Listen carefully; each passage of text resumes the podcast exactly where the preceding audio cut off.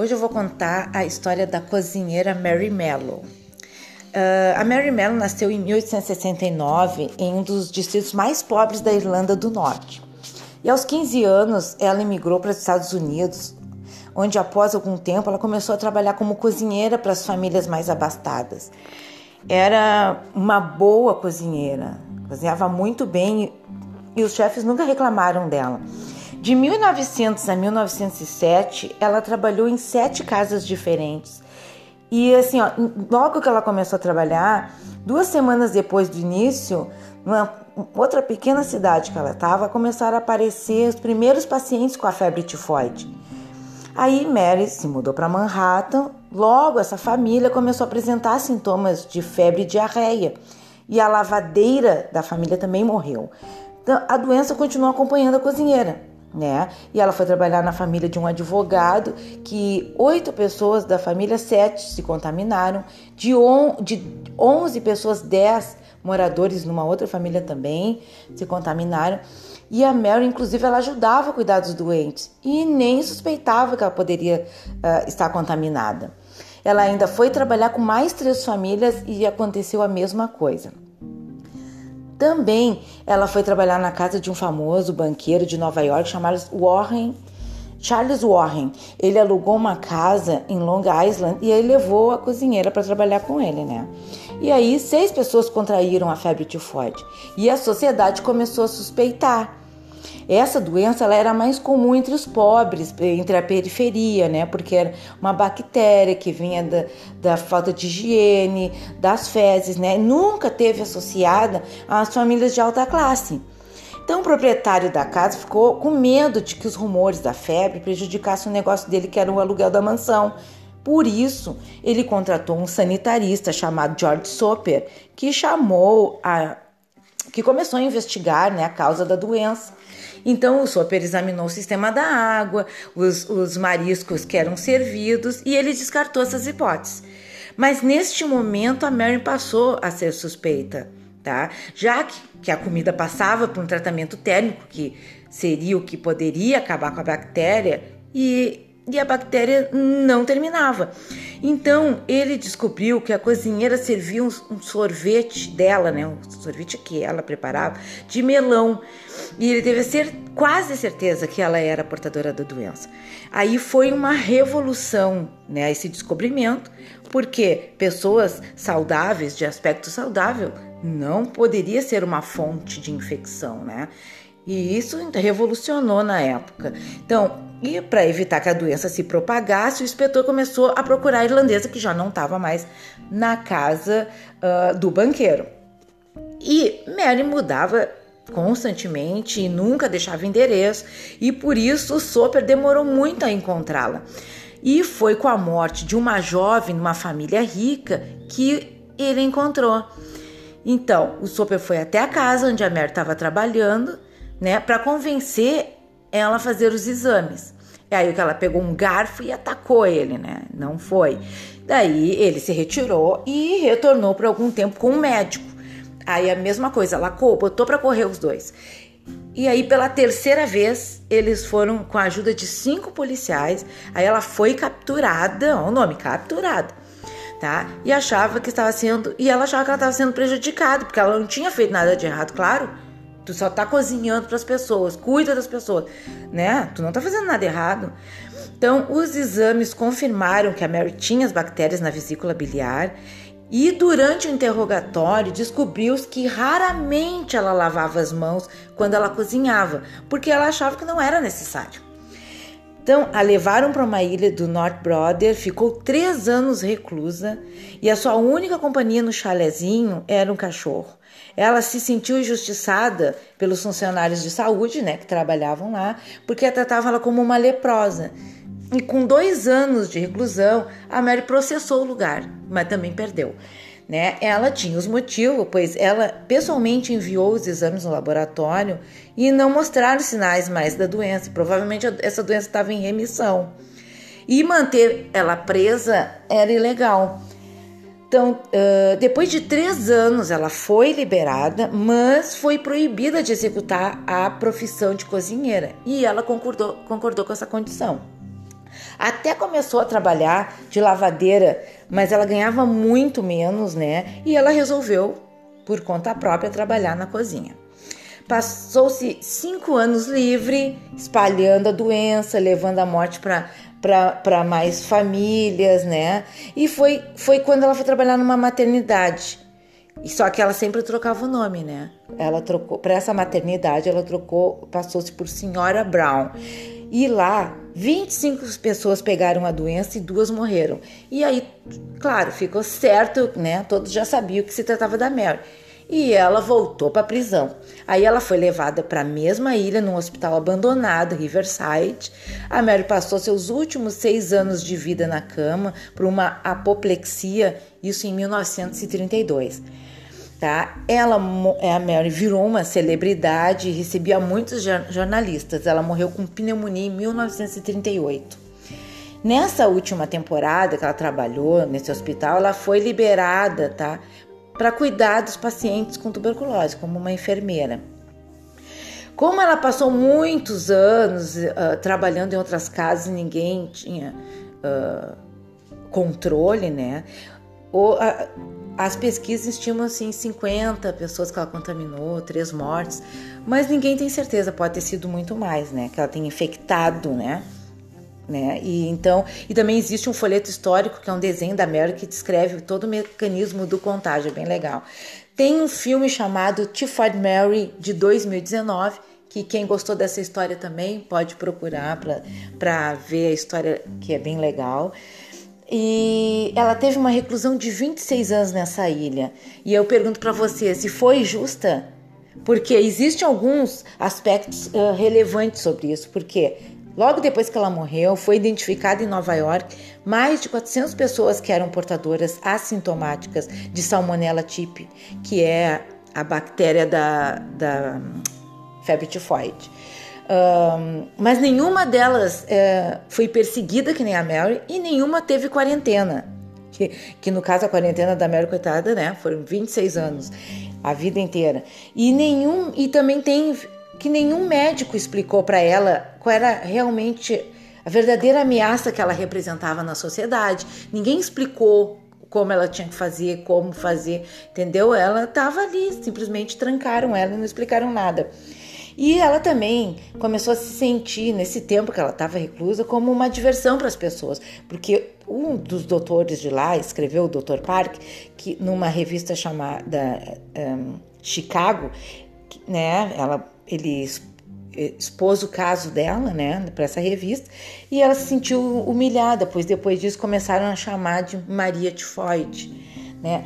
Então a questão aqui, a questão aqui é, foi justo o que fizeram com ela, né? Para vocês, ela é vilã ou inocente? Então, fica aí a pergunta aberta para vocês. Olhem o filme e depois vocês respondam isso aí. Uh, e as referências que eu usei foi do incrível.club, Wikipedia, history.uol.com.br. Gostou? Então, Instagram, arroba Fafepa e no YouTube, Fabulosa Fabete.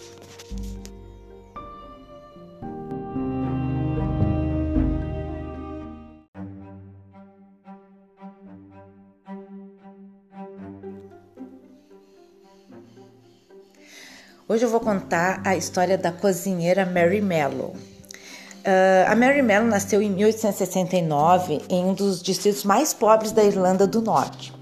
E aos 15 anos ela emigrou para os Estados Unidos, onde após algum tempo ela começou a trabalhar como cozinheira para as famílias mais abastadas. Era uma boa cozinheira, cozinhava muito bem e os chefes nunca reclamaram dela. De 1900 a 1907, ela trabalhou em sete casas diferentes. E assim, ó, logo que ela começou a trabalhar, duas semanas depois do início, numa outra pequena cidade que ela estava, começaram a aparecer os primeiros pacientes com a febre tifoide. Aí Mary se mudou para Manhattan. Logo, essa família começou a apresentar sintomas de febre e diarreia. E a lavadeira da família também morreu. Então, a doença continuou acompanhando a cozinheira né? E ela foi trabalhar na família de um advogado que oito pessoas da família, sete se contaminaram, de, on, de 11 pessoas, 10 moradores numa outra família também se contaminaram. E a Mary, inclusive, ela ajudava a cuidar dos doentes e nem suspeitava que ela poderia uh, estar contaminada.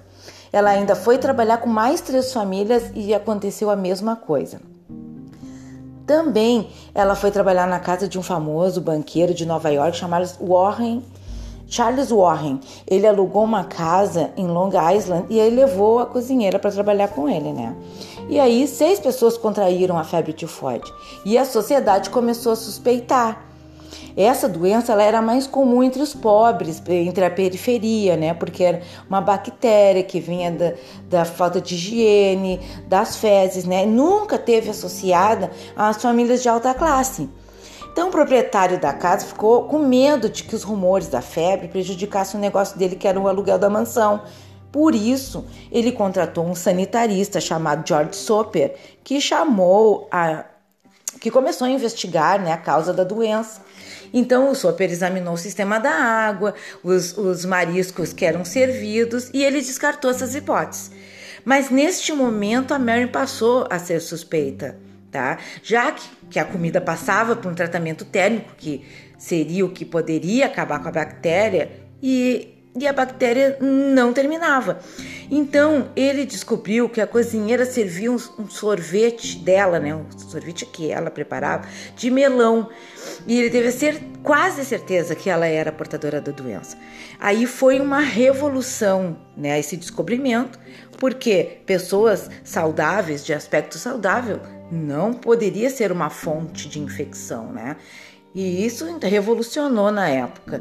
Então, e para evitar que a doença se propagasse, o inspetor começou a procurar a irlandesa, que já não estava mais na casa uh, do banqueiro. E Mary mudava constantemente e nunca deixava endereço, e por isso o Soper demorou muito a encontrá-la. E foi com a morte de uma jovem numa família rica que ele encontrou. Então, o Soper foi até a casa onde a Mary estava trabalhando, né, para convencer ela fazer os exames. E aí que ela pegou um garfo e atacou ele, né? Não foi. Daí ele se retirou e retornou por algum tempo com um médico. Aí a mesma coisa, ela botou para correr os dois. E aí, pela terceira vez, eles foram com a ajuda de cinco policiais. Aí ela foi capturada, ó, o nome, capturada, tá? E achava que estava sendo. E ela achava que ela estava sendo prejudicada, porque ela não tinha feito nada de errado, claro. Tu só tá cozinhando para as pessoas, cuida das pessoas, né? Tu não tá fazendo nada errado.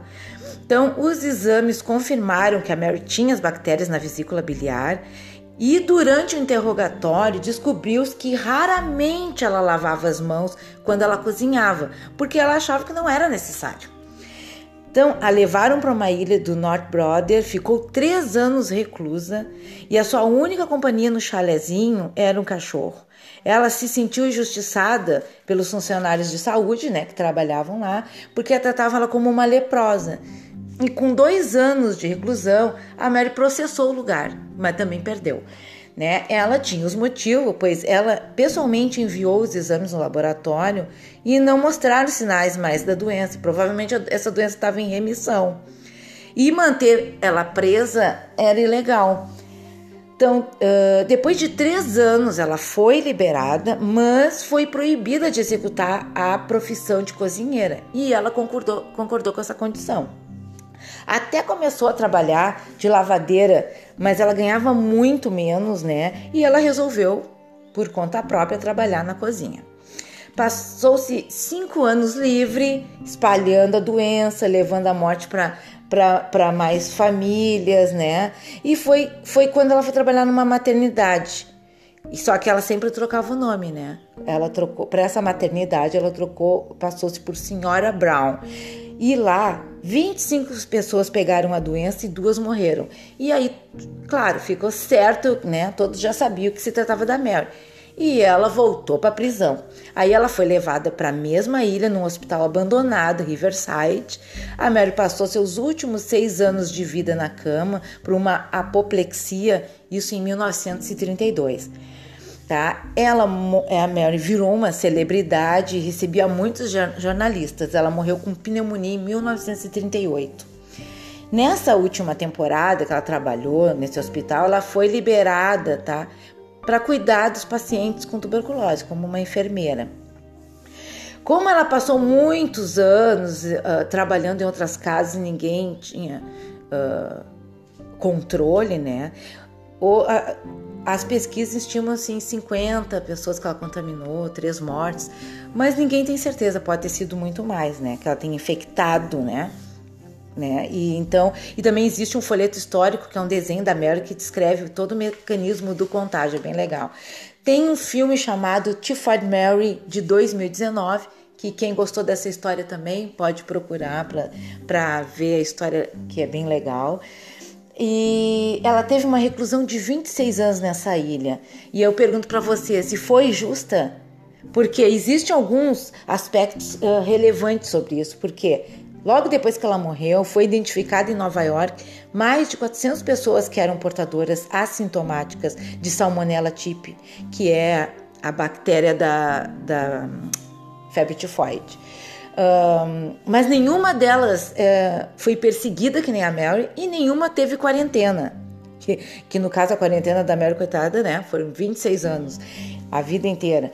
E nenhum e também tem que nenhum médico explicou para ela qual era realmente a verdadeira ameaça que ela representava na sociedade. Ninguém explicou como ela tinha que fazer, como fazer, entendeu? Ela estava ali, simplesmente trancaram ela e não explicaram nada. E ela também começou a se sentir, nesse tempo que ela estava reclusa, como uma diversão para as pessoas, porque um dos doutores de lá escreveu, o Dr. Park, que numa revista chamada um, Chicago, né, ela, ele expôs o caso dela, né, para essa revista, e ela se sentiu humilhada, pois depois disso começaram a chamar de Maria Tifoide, né? Então a questão aqui, a questão aqui é, foi justo o que fizeram com ela? Né? Para vocês, ela é vilã ou inocente? Então, fica aí a pergunta aberta para vocês. Olhem o filme e depois vocês respondam isso aí. Uh, e as referências que eu usei foi do incrível.club, Wikipedia, history.uol.com.br. Gostou? Então, Instagram, arroba Fafepa e no YouTube, Fabulosa Fabete.